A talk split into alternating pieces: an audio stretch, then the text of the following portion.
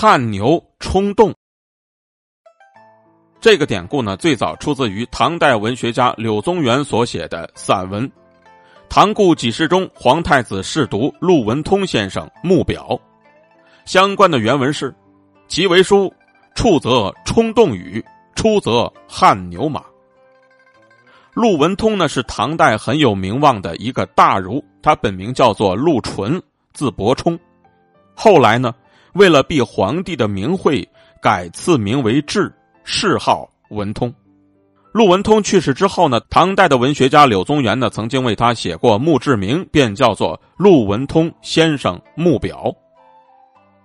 柳宗元在《陆文通先生墓表》当中赞扬了陆纯对儒学研究所做出的贡献，他就说呢：“孔子作《春秋》流传了一千五百年，给《春秋》作传知名的有五家，流行的便是其中的三家。”给《春秋》作论、作注、作书、作说的人呢，成千上百，研究《春秋》的各种说法都有。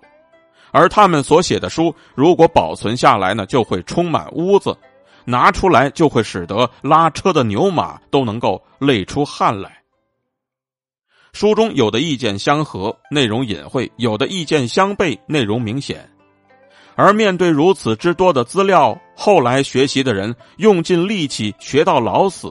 也不知道哪个是原意，意见完全不同，甚至呢都造成了父子间伤了和气，君臣之间相互诋毁，只因为孔圣人太难被理解了。可是陆纯呢博学多才，把各种说法融会贯通，并且经常呢讲学说道，使普通百姓和孩童都能够学习孔子的思想。他把自己的见解铸成了《春秋集传》纂历。《春秋微旨》《春秋集传》变仪等等，这便开了后人怀疑经传的风气。而这些著作一经问世，陆文通也就成为了名噪一时的大儒，一直从尚书郎、国子博士、几世中做到了皇太子的侍读。他的学说呢，也得到了皇帝的欣赏。在他生病期间，皇帝更是曾经亲自探望。